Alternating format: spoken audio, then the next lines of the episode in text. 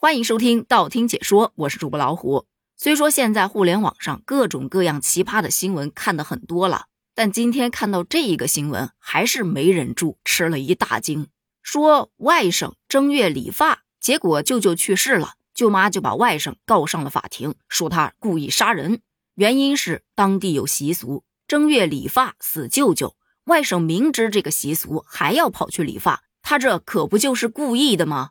如果这则新闻不是央视发出来的，我是真不相信还有这种事儿。当然，也不止我一个人不信，很多网友也是不信的，就表示那沉香劈山救母干什么？正月里拿着自己头发，举着剪子威胁他舅舅不就行了？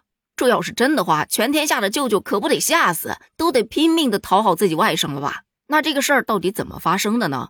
事件当中的这个外甥从小是跟着母亲一起生活的。舅舅啊，怕没有父亲教育他，怕他长歪了，于是啊，对他打是亲，骂是爱，严厉的很。而这位外甥也是个惯有主意的，特别不喜欢舅舅这样管束他。一来二去，两个人就感情不和。大年初二的这一天，舅舅舅妈就到姐姐家来拜年。一来看到自己的外甥形象邋遢，低着头玩手机，头发都没理，不禁气上心来，就说：“你这过年之前都不理头发，邋里邋遢的，影响我的新年运势啊！”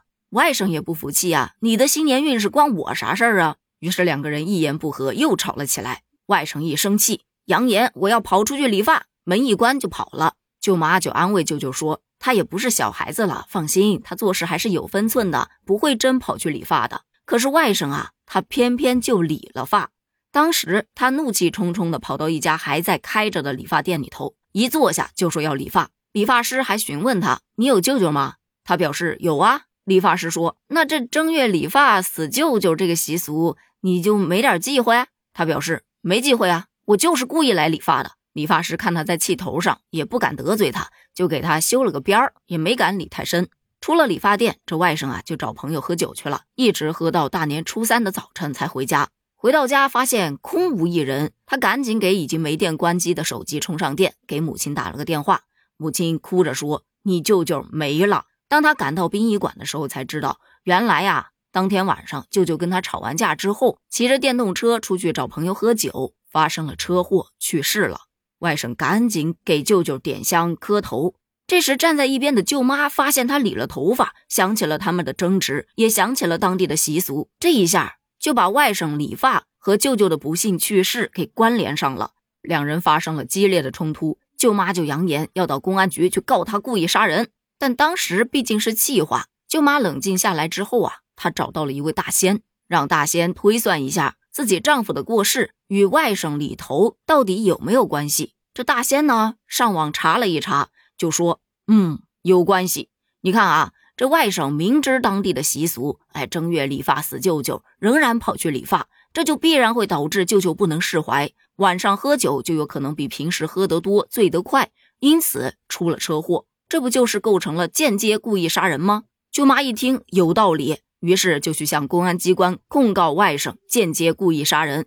可公安机关并不受理，还劝他不要相信封建迷信。可舅妈不服，又把外甥诉至法院，要求他承担民事侵权赔偿责任，赔偿一百万元。可随后人民法院审理后认为，车祸的原因是酒驾导致的意外，这跟那外甥理发根本无关，所以驳回了他的诉讼请求。这个事件引发大家关注，其实是因为触及了民间习俗与现代法律之间的一种冲突和调和。在现代法治社会中，个人的行为是否构成犯罪，应当依据法律来进行判断，而不是简单的依据民间习俗。第二大引发关注的点，其实是说正月剃头死舅舅这个习俗，它就是以讹传讹来的。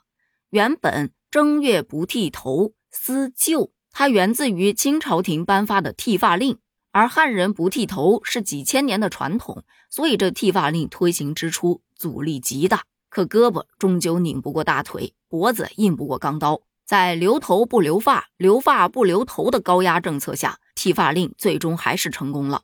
可当时的民间百姓多少还是有一些对明朝故国旧君的思念的，所以他们用正月不剃头的方式来缅怀传统，意为思旧。